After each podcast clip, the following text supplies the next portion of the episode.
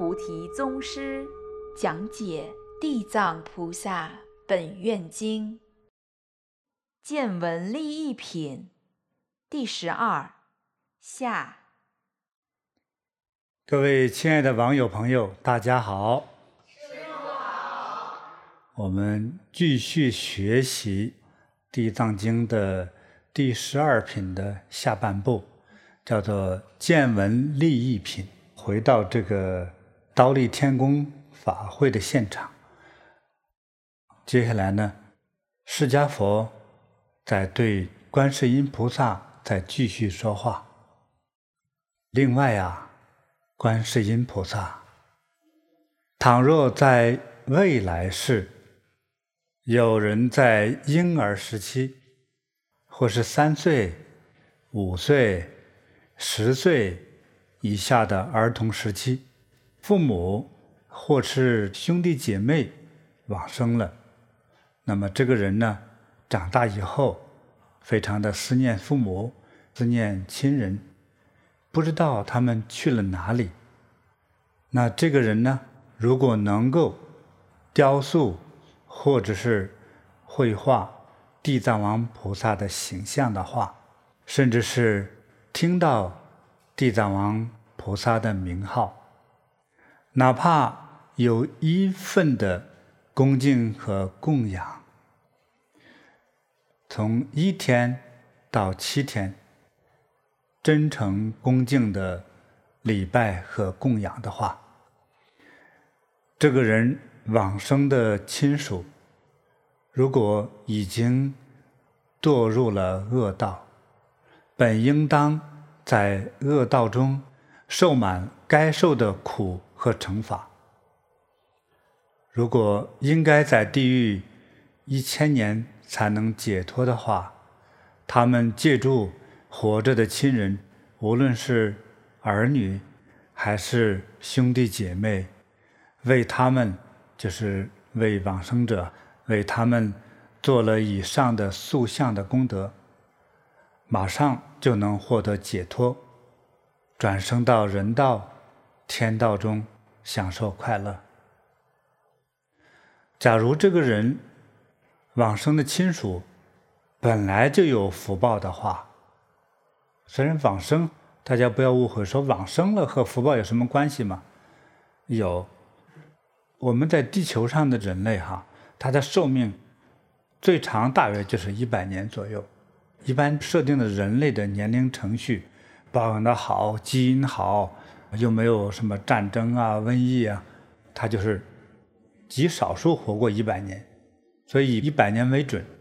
再加上我们各各种疾病啊、疲劳啊、各种的心理的折磨、烦恼啊、精神刺激啊，就不断的减寿减寿，所以通常活七八十岁已经很不错了。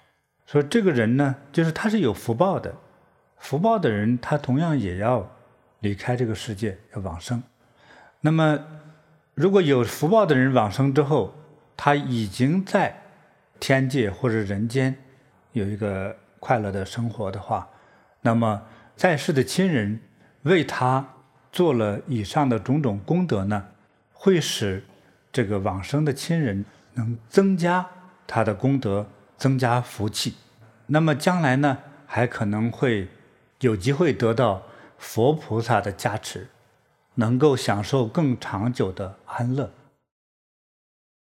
那么，假使这位在世的亲人能够在二十一天里头，一心一意的瞻仰、礼拜地藏王菩萨，诵念地藏王菩萨名号，达到一万遍的话，那就可以感应到。地藏王菩萨亲自显现无边身，告诉他过世的亲人现在转生到哪里。我简单解释一下啊，这个无边身，我所理解的是，这是不可思议的。无边，你看我们这个身体有没有边呢？有啊，一个边缘，一看那么小就就看到了。这个无边是指无边无量。无形无色的意思。那如果你能够在睡梦中，或者是用我们的肉眼，不是想象的哈，真看到了佛菩萨的显像的话，我觉得这个人的功德福分是巨大的。这个人数是很少，有的人修五十年，没有用肉眼看到过佛菩萨的像。当然，除非是看的是塑像、画像之外，所以他的无边身是无形、无边、无色、无量，就是嗯没有真正看到，但是也称为看到的一种状态，所以它不会显得一个具体的像。还有呢，或是在睡梦中，地藏王菩萨现大神力，亲自带领这个人呢到不同的世界里。这个人就是做供养的这个人，活着的人，到不同的世界里去看、去见他过世的亲人们。如果能够每天恭敬的诵念地藏王菩萨名号一千遍，连续诵念一千天的话，地藏王菩萨会命令这个人所居住地的土地神来终身护卫他。并能让他在今世丰衣足食，就是很富贵呀，无病无灾，更不会有横事祸事出现。这个人最终得到地藏王菩萨为他摸顶受记，看这多吉祥啊！得到佛菩萨摸顶受记，那么将来的话，他不是一个六道中的人，他是要解脱的。他会脱离六道的意思，就能获得永久的生命状态。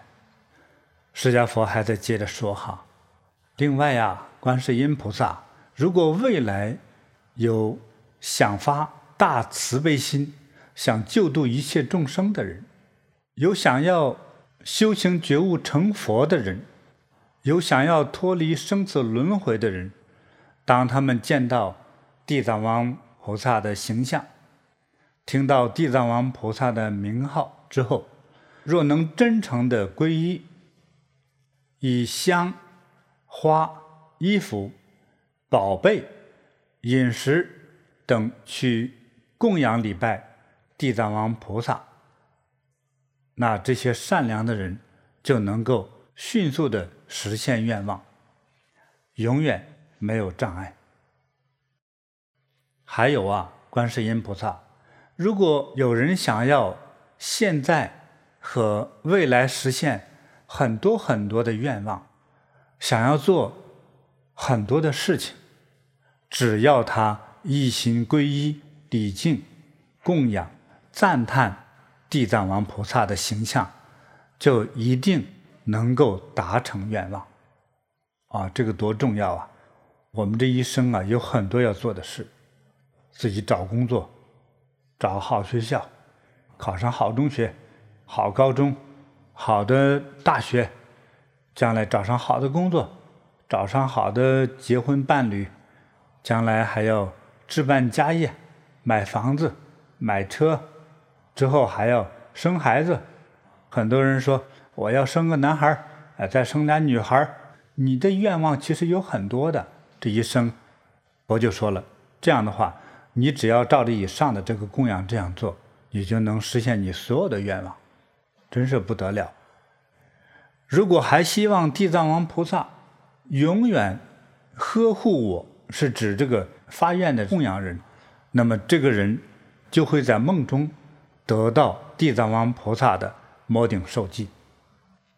还有观世音菩萨呀，如果在未来世有人对大乘经典，升起深深的珍惜恭敬之心，发大愿要诵读大乘经典。那如果想读的话呢？但是问题有转折了，哪怕是他遇到了非常有名的好的老师，非常认真的教授他，还是随读随忘，就是听了也白听，念了也白念。经历了很多年，仍然记不住，没法诵读。这是罪业还没有消除的原因，所以就无法诵读大乘经典。你看，读不了经，也是这个业力所造成的。像这样的人啊，听到地藏王菩萨的名号，见到地藏王菩萨的形象，真诚的对地藏王菩萨讲述自己的问题，更要以香花、衣服、饮食、心爱之物来供养地藏王菩萨。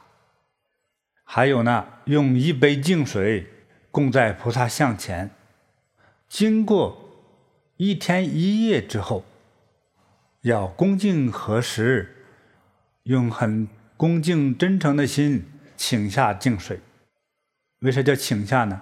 就得到菩萨的加持了。所以这个时候，这个水水碗就不是普通的水和水碗了，带有佛菩萨加持的法力了。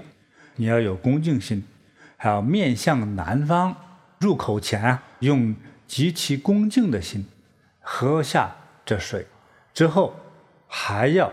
戒五心，戒酒肉，戒邪淫，戒妄语，戒杀生。这样连续做七天，或者是二十一天。那么这个人会在睡梦中能够见到地藏王菩萨，现无边身，给他做水灌顶。当他醒来后呢，马上就会变得聪明。只要听到这部经典，就能永远记住，一句话都忘不掉。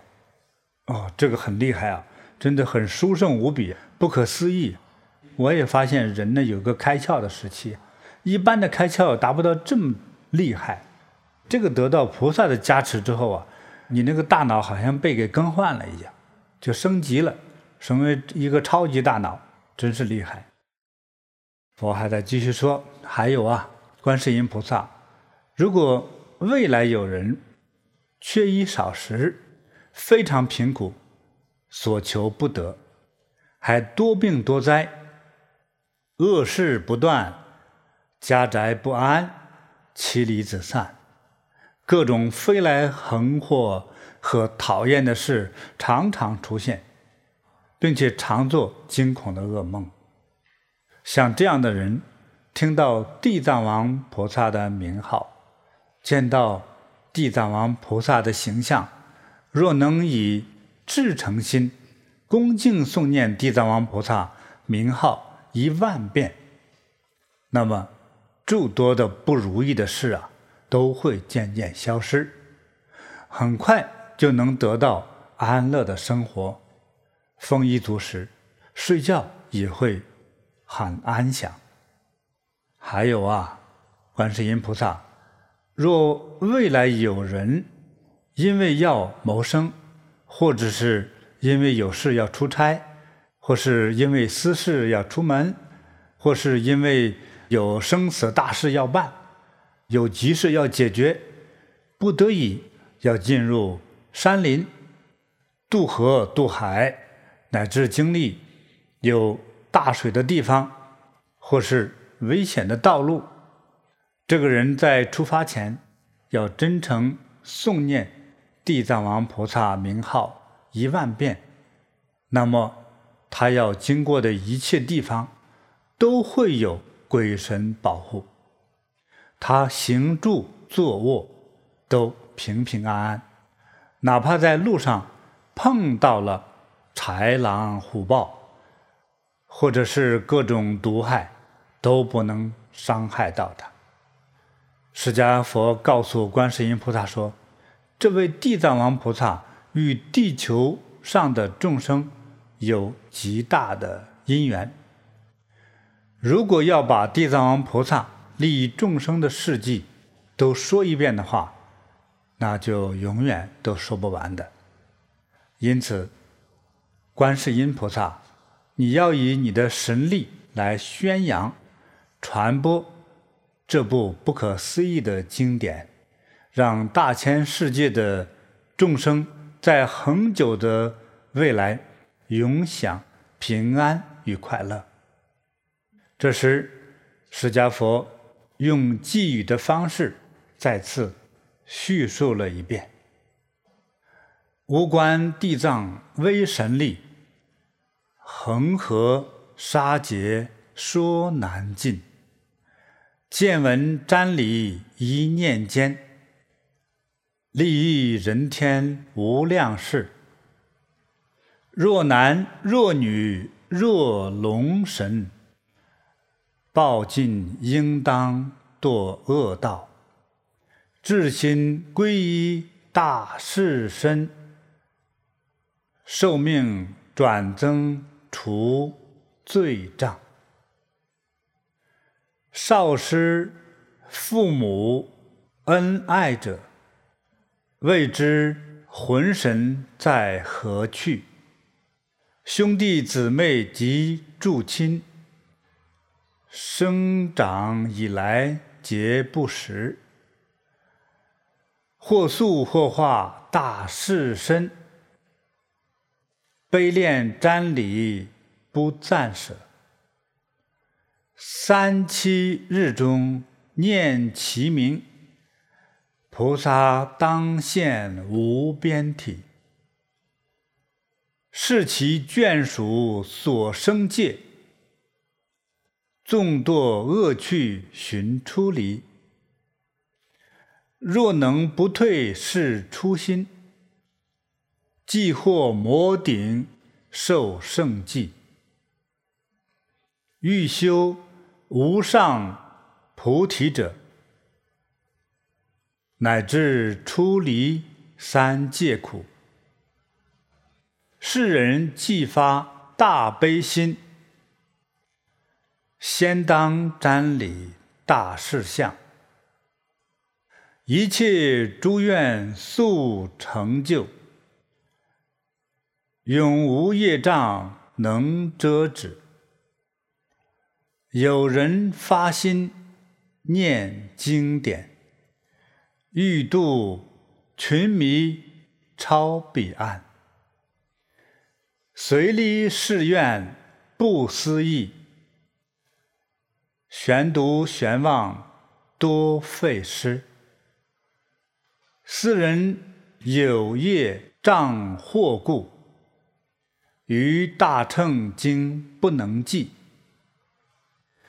供养地藏以香华，衣服饮食住玩具。以净水安大士前，一日一夜求福之。发殷重心甚五心，酒肉邪淫及妄语，三七日内勿杀害。至心思念大士名，寄于梦中见无边，觉来便得立根耳。应是经教立耳闻，千万生中。永不忘，以是大事不思议，能使斯人获此慧。贫穷众生及疾病，家宅凶衰眷属离，睡梦之中。悉不安，求者乖违无称随，至心瞻礼地藏像，一切恶事皆消灭。至于梦中尽得安，衣食丰饶。神鬼护，欲入山林及渡海，毒恶禽兽及恶人，恶神恶鬼并恶风，一切诸难诸苦恼，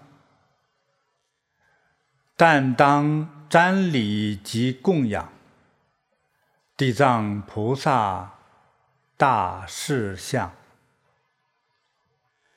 如是山林大海中，应是诸恶皆消灭。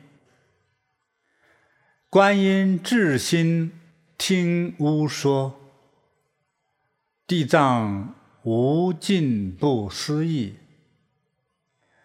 百千万劫说不周，广宣大士如是力。地藏名字人若闻，乃至见相瞻礼者，香华衣服饮食奉，供养百千寿妙乐。若能以此回法界，毕竟成佛超生死。是故观音汝当知，普告恒沙诸国土。这样呢，第十二品就圆满了。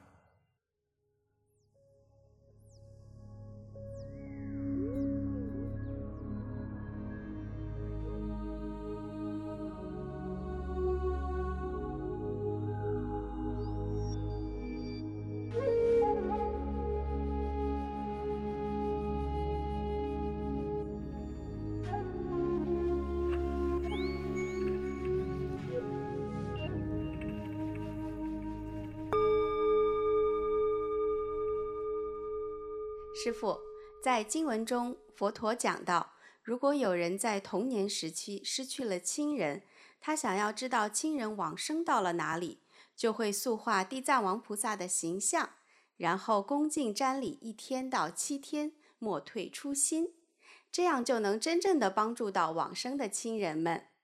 这里有一句话叫“莫退初心”，想请师父再为我们仔细的讲解一下。这个初心在当代好像很多言论之中，尤其是在中国当代，很多人都说到了这句话。还有就是莫忘初心，初心应该是指你这是当时有所求嘛。比如说老人病重，病得重得不得了了，你求佛菩萨保佑，那个时候那个心就是发心很真诚、很沉重，那个真心的百分比来说是百分之百。因为医生也治不了了，怎么办？求佛菩萨吧，非常的真诚。那这里讲的这个莫退初心呢，说等老人要么已经好了，要么就已经往生完了。比如说七年以后，你还能回到当初那么真诚祈求佛菩萨护佑的时候那样的真诚吗？这不可能嘛！你的心已经调整了七年了。别说七年了，就是一年之后，就是三个月之后，都可能有了很多的改变。第一个，我现在不求了，我现在没有这个危机感，甚至都想不出我要有个真诚恭敬的心呢，都想不到这一天。但是为什么佛，我就简单直白的说哈，佛为什么提醒我们这里呢？你尽量要想方设法提醒自己，保持一个无比真诚恭敬的心。那么这个对我们是有好处的，那佛已经成佛，对他来说好坏无所谓，反正对他来一切都是好，世界就是这样。但是对我们来说是一个巨大的美好的回报。佛菩萨的能力、能量来加持护佑我们的话，我们就会从痛苦、烦恼、贫穷，反正各种的不好的状态之中，就能够得到好处，得到解脱，得到帮助啊。所以，这个初心，我这里讲的就是最初那份最真诚的心。这个初心呢，我在比喻，还有说恋爱的，这两个人等认识之后，最最热恋的那颗时候，那个心可是男女双方都是牵挂在对方身上。你那颗心，和再过了三年以后要打架离婚的那个心，这两个比反差太大了。我那么讲案例的时候，也经常说到。这对夫妻到去离婚，或者到准备离婚的时候，有时候对方还傻傻的一问：“哎，今天咱们走向这一场，当年你不是说了，无论地老天荒、地球爆炸，你还都是绝对的爱我，是吧？”也有人会究竟这句话，那对方会怎么回答呢？当时你多好呀，那现在你多差呀？这没想到你现在出了问题，没想到原来的你是这么坏，所以当初你的好是伪装的，我是上当了。所以反正各种说法都有，对不对？从心理学来说，我们其实意识、意念一瞬间就会变化的。我们在看那种高级的拍卖会上，在那儿举牌的那些人，我在看一个视频上，比如他准备买这个东西，花一万美金，比如说买一个非常高级的茶杯，美国前总统用过，准备一万块钱，行了，我最多出一万二。等到了喊到一万二的时候，还有十几个人说一万三、一万五、一万八、两万八。本来准备一万二的就全被打晕了。讲到这的时候，拍卖官就会说：“其实啊，全美国就这一个杯子，当时一共做了二十五个，全打碎了。而且我们调查事实，这个确实美国前总统用过。比如说十年前拍卖一个前总统用的烟灰缸，卖了十二万，现在我们这才喊到两万八而已啊！这大家一听，哗！五万八、六万八、八万八、十万八，拿一万二来的人是根本就当场吐血了。但是听了介绍的人一介绍之后，吐完血之后说：“我出十八万。”这有可能。从想出一万二到出了十八万，这个过程是在两三分钟之内完成的这个变化，并且还真出钱了。你说他的理智在哪里呢？难道出了十八万就是一种不理智吗？如果到明年他再卖一次，卖到一百八十万呢？你没有买的人不是后悔了？当时知道这个消息的人就是说，当初如果我二十八万我也买呀，你不是也后悔吗？什么叫理智呢？所有的大事其实就是那一刹那的感受，那种感受促使你做了一种叫做价值观的决定，甚至是婚姻的决定。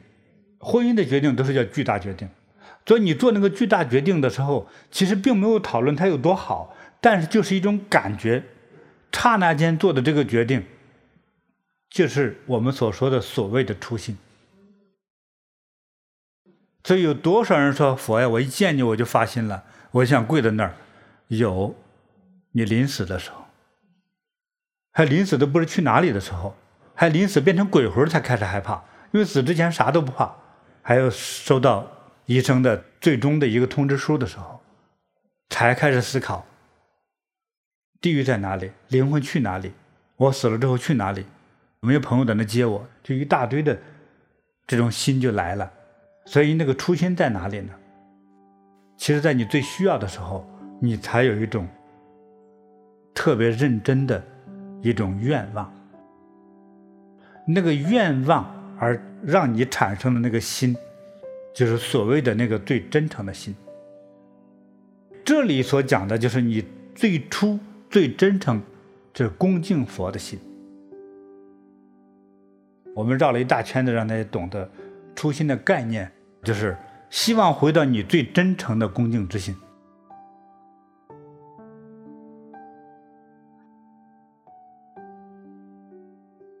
师傅，那么在。经文当中讲到，在世的人他有一个亲属往生了呢，还是有福报的。那已经升到了天道之中，他的在世的亲人还继续给他做功德。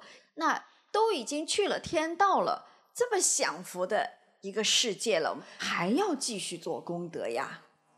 首先，我们要理解什么是天道。天道也属于六道以内，其实它是生命有终止的那一天，所以佛在《地藏经》之中也说了：说如果有一天你的天福享尽，你会有一天到了一个终点的时候，接下来也许掉入地狱。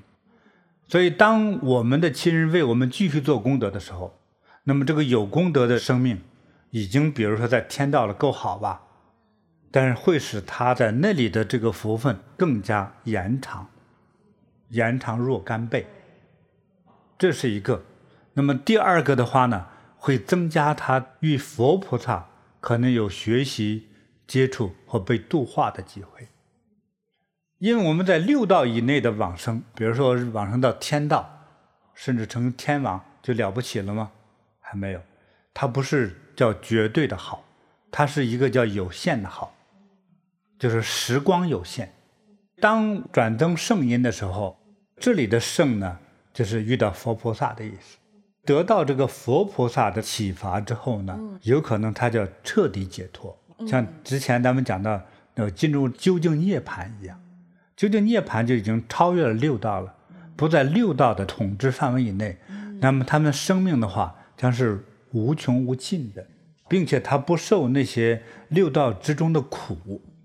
所以在佛经里所说最高的境界叫极乐世界。极乐世界不是说天天哈哈大笑，而是说没有苦恼，没有任何苦恼。那比如说你在六道的天界之中是吧？当有一天你的寿命要尽了，你烦不烦呢？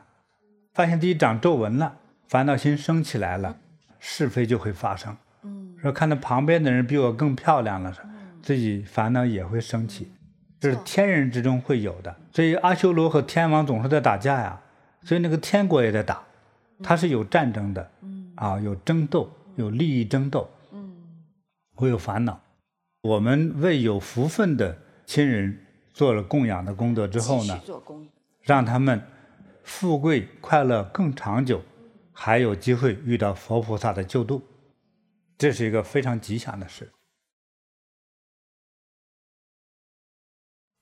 师父，经文当中呢提到了有一位不是特别开窍的人，但是他特别有心愿想诵读地藏经，可是因自己的业障未清除，诵读不出来。这个时候，佛就指导。这位啊、有心愿的人，在地藏菩萨像前供净水。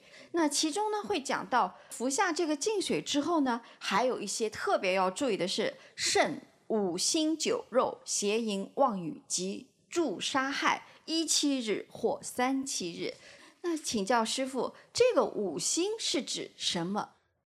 通常我们用于调料的东西呢，都是叫辛辣类的，它的味道是比较明显的，味道重的。大家所说的重口味，比如说辣椒、胡椒、花椒，还有葱蒜，这些都是比较叫辛辣的配料。那么辛辣当中有辣和高热量的意思。学习的时候呢，大概大家记住有三种东西，在这个时候是不能使用的，比如说葱、蒜。韭菜不是同一种味道，但是近似的味道。有些吃的人很痛快，但是闻的人很难受。那个五辛呢，有不同的一些解释，还有的是说包括盐碎，就是香菜也不行。但是这个说法不统一。还有说洋葱，洋葱这概念过去呢是在中东地区、意大利地区比较多。你看现在意大利餐当中，意大利人拿着小刀削洋葱。来烤，那五辛之中，通常大家记住三辛，基本上就对了，就是葱、蒜、韭菜。那这里包含了洋葱，还有一种叫小蒜头，这些大概就是五辛，就是以葱为首的类似味道的这种菜或者调料，就在这个期间不要用。还有呢，不要用酒。不要吃肉，不要杀生，不要邪淫，不能妄语。妄语当中包含骂人、骗人、说脏话，就是不能有妄语。那为什么在去喝这个恭敬的一碗净水的时候，为什么对你有饮食、语言和行为上的要求呢？对，很细致呢。因为你不是喝了这个水对你有帮助吗？喝了这个净水的时候。你不能有这些不好的东西同时填到肚子里去。还有呢，不让你做的事，你喝了这碗净水之后，你不能去做，一做就破了这个事情。这碗水呢，就好比是一碗药，那你做了这里所规范不能做的事儿，喝了这碗药，做了这个事，这碗药白喝了。所以为了保证药效，保证喝药的功效，所以你喝这个药就不能做这些事儿，不能吃这个五辛的这些食物，呃，就是这个意思，来保证你的效果嘛。因为这个是给普通众生所讲的，他并没有要求你永远不要去做，他是说你最好是在七天和二十一天里头不要做，他只是有了一个有限的时间以内不要做。那佛陀在这里讲，那如果他这样做了呢，这样的善人他就能在睡梦中见到地藏王菩萨现无边身于世人处受灌顶水。那我要是这么做了，梦不到这个水灌顶，我怎么知道佛菩萨来加持我了呢？还是佛菩萨没有收到呢？我觉得这是佛菩萨要做的事情。就说你没有感受，是因为你麻木。你多少人打针的说打了吗？说打完了。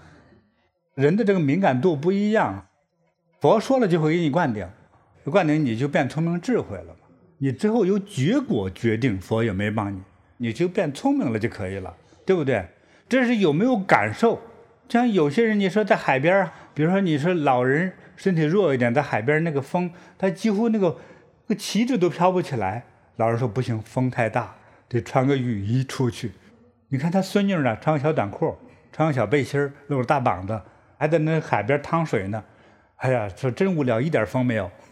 你看，同样这一件事情的发生，我们的感受完全不同。那我们怎么理解呢？佛菩萨帮你就是帮了，由结果来决定，但是不要由感受来决定。所以，我们不要以为说我们的觉受就是对的，所以不要追求你是不是真看到。其实，佛菩萨的境界其实是无色身的意思。我们看似的物质的这个身体是没有的，佛呢？他的化身充满着这个世界，所以他的这个肉身不在，明白了吗？所以他在帮你的时候，他要让你非得感觉到，一定是一个极重要的事情才让你感觉到和梦到。所以通常他帮你的时候，你并没有一种感觉，像拿电击棍上当电了你一下，你的腰麻了一阵子，没有的。很少有人说我是看到水灌顶或者佛的手放到我的头上，很少的。所以，我们得到帮助的本身，并不代表我们有此感受，请记住这个就好了。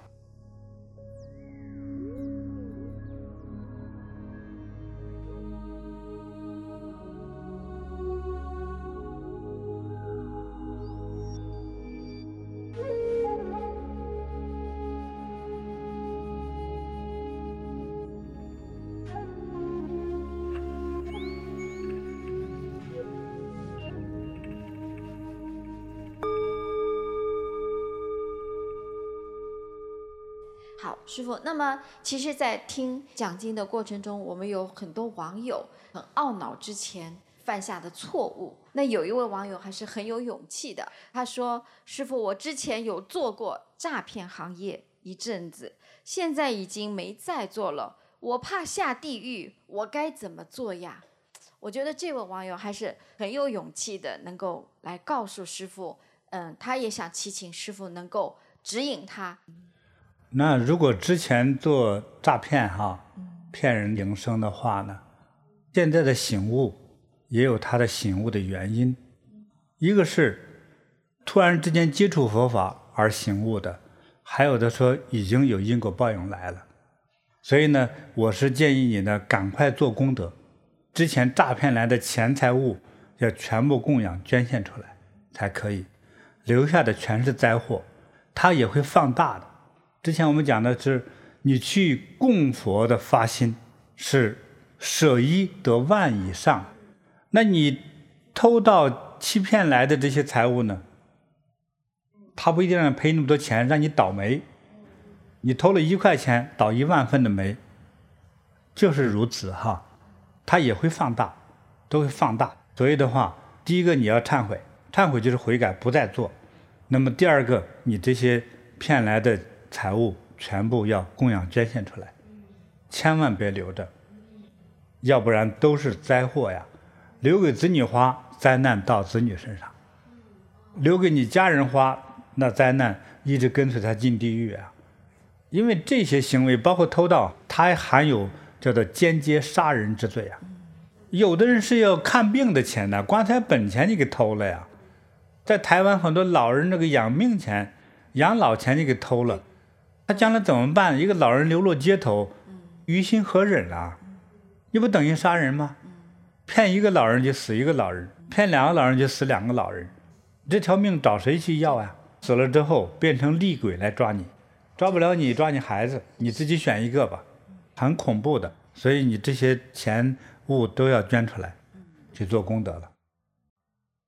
好，师傅，那还有一个网友啊，也是提问，他说：“师傅啊，在修行的时候，总是突然间会有不好的想法冒出来，然后呢就自责，导致修行不能集中，甚至是无法继续下去。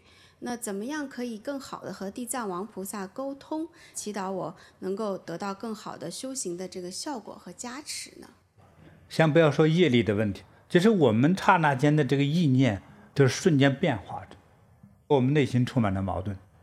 今天我要说念佛，我说那我不要念佛；说今天我要去布施行善，那我不要布施行善。说我也早点起来做功课，说我偏要睡懒觉。总有另外一个自我在站出来，但是不是另外的人，都是你自己。因为你可以有选择性。师父说你要吃素，你要念佛，你要做早课，但是你做的时候说凭什么去做？我就不做。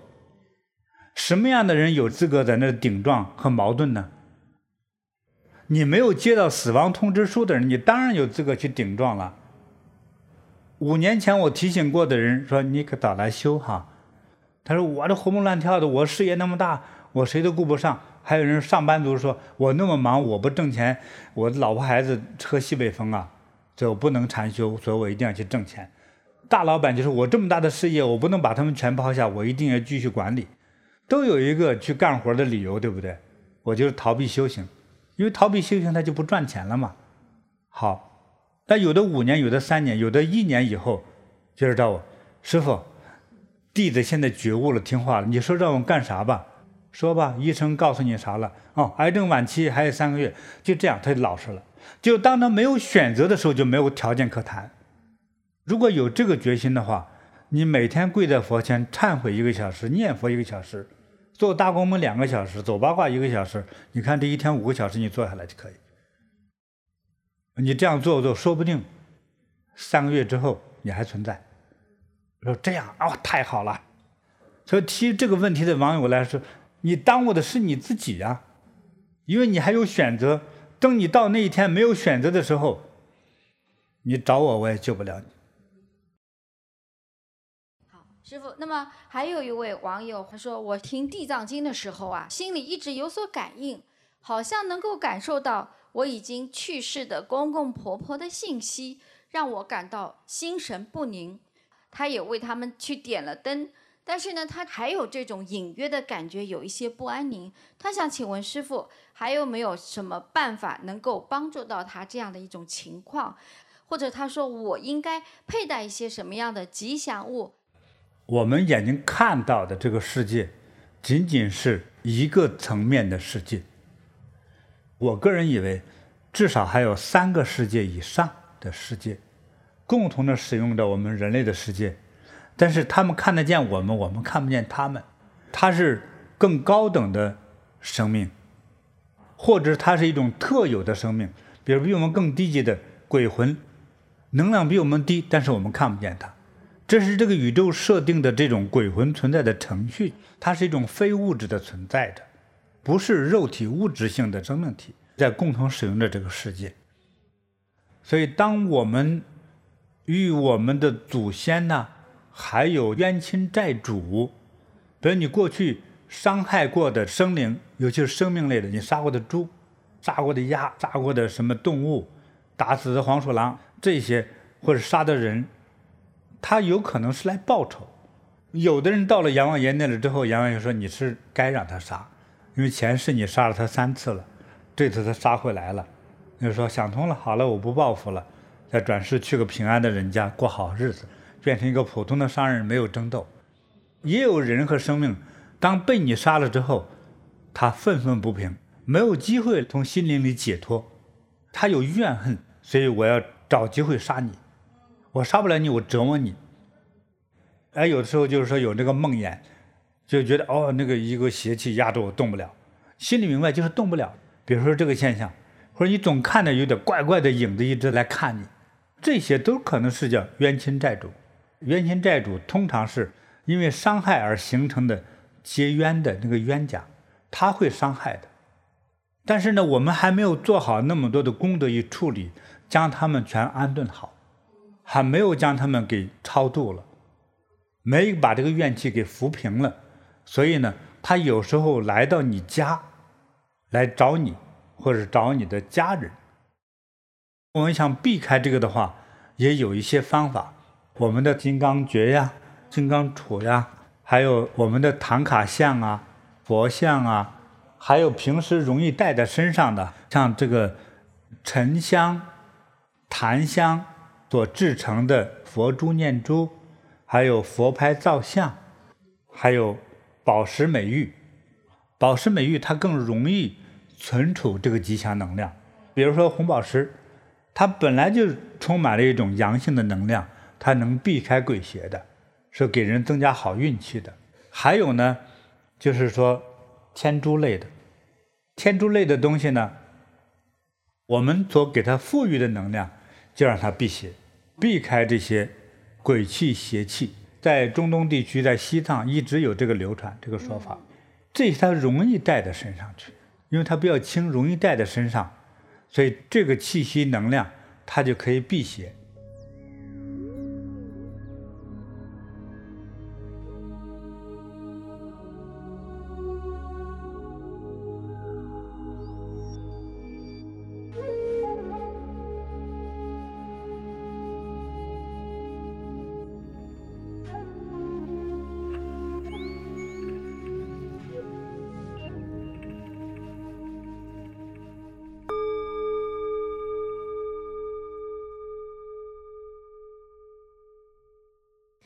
师傅，还有一个网友也是提问，他说：“师傅好，听到师傅讲这个《地藏经》啊，佛菩萨都是在人道啊、天道啊啊在讲法，那就想问师傅，佛菩萨会不会去三恶道讲法？这三恶道的众生，他们能听闻佛法吗？”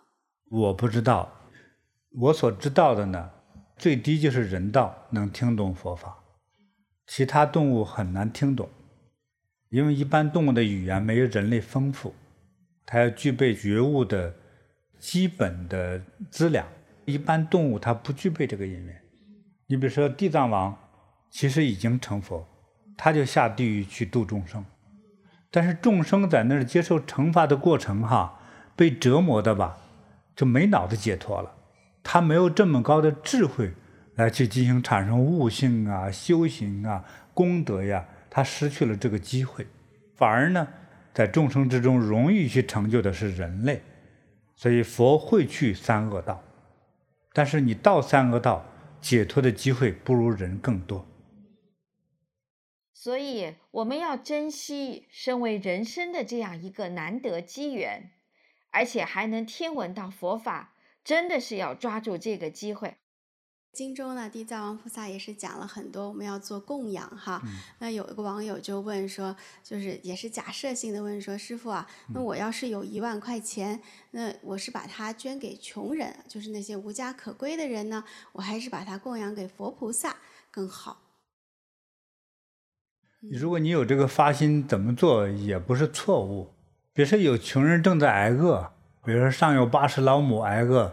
底下有小宝宝要等着吃奶吃饭挨饿，你给他一些钱一些粮食，他用于真正就紧急挨饿的慈善行为是值得嘉奖的，这是可以的，挺好的。但是有时候呢，还有很多国际上一些慈善机构啊，其实如果让你成为一个捐款人的时候，你会不会想，如果给了你这么多现金，你拿这个现金真的是用于生活吗？我所知道，北美地区有很多流浪街头的人，是因为吸毒，这是个真实现象。因为吸毒品比较贵呀，那至少都是几十块的、上百块钱美金一包。那你这一天你消费得起吗？你又没有收入，不打工的话？而且吸了那么多毒之后，他没法工作，他牙都掉了，骨头都酥了。为什么掉牙呢？整个骨头都坏了。很多三十岁的人哈，他走路的姿态比九十岁的人还漂浮，还晃悠。有很多国际的大慈善机构，是你需要米呢，和其他用品，我给你配好了，给你一份儿，也不要太多。比如，如果能吃一个月的，你一看，哇，这么一大堆啊！你一下卖掉了半个月的，卖掉半个月拿这个钱呢，做一些其实挺非法的行为，比如说赌博和吸毒之类的。或者还有其他的恶劣行为，这个就非常不好。比如说天灾人祸，我们去帮助你；普通的贫穷，每个国家都有穷人，完全去靠社会救济的话也是错的。嗯，因为很多人我就是好吃懒做不干活，我就不出门。真的是。佛法它的神奇之处呢，我们发心捐给道场，那道场带给众生的利益是什么呢？其实让大家读懂这个道理。明白这个道理，比如说苦是怎么造成的，苦的来源，来源之中有从疾病苦、精神苦、情绪苦、经济困难，所有的苦都含在里头。你能认得清这个苦，那同时呢，你认得清就可以回避这个苦啊。比如说，哎，发现我明白这个道理了，原来我的苦不是我笨，但是是我懒惰，太懒了。人家都去工作了，我那九点半多才起床。至少失去上午工作的机会嘛，那你就收入就减少了。所以给道场的好处是教化众生，明白做人做事的道理，明白因果关系，你就可以叫脱离痛苦。那更高境界的呢，众善奉行，要发出利益众生的这样的愿望，而且还去真正去做利益众生的事情。所以学佛法的好处是对整个社会从根本上产生了根本的教化的救度。这个钱去该给谁呢？我还做了这么一个想法，比如说我有一笔钱，我就特别想去救度那些得病的人。比如说我那个母亲和我奶奶都是重病去世的，所以我有个发心，希望我成为医生。结果我成为了医生。我有了这个行医执照，但是我希望让更多的人成为医生，让天下所有的母亲都减少病痛，随时可以看病。所以我要拿这笔钱培养出更多的医生来，而不要拿这笔钱全给了病人，给他买止痛药。我们的道场就是类似像培养医生的医学院，培养大医生来医治众生的种种疾苦。所以，为什么这里你看整个这个经文贯穿的，说当人要往生的时候，我们要希望他不要堕入下三道的时候，要拿出他的田产、财物、宝贝来供养布施呢？为啥呢？你这是最需要，对不对？将来你能往生到一个好的地方。那也会有人会想了，有头脑会经营的人士说，那你的道场拿这些财富干嘛呢？这些财富当。大家真有天灾人祸的时候，是叫应急性救助。第二个，那平时呢？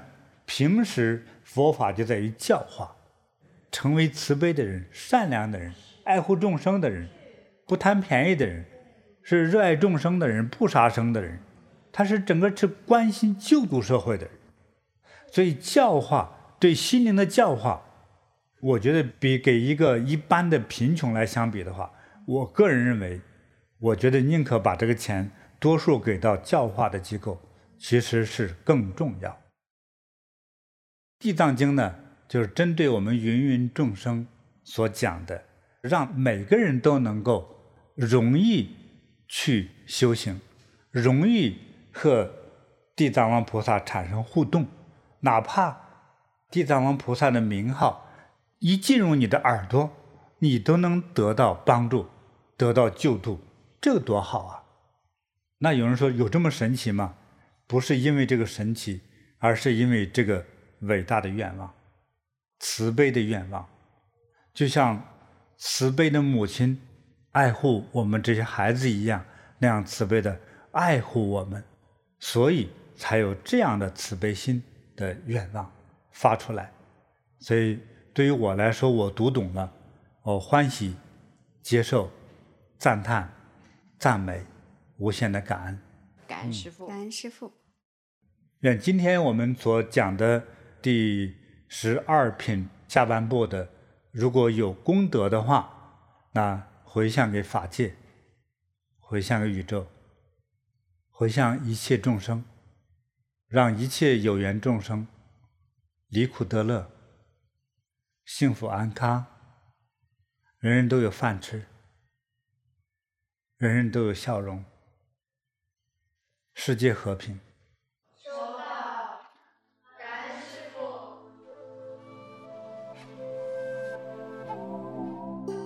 学习《地藏经》，利益无量众生。聆听更多金菩提宗师开示，请登录禅师 APP，在修行中遇见更好的自己。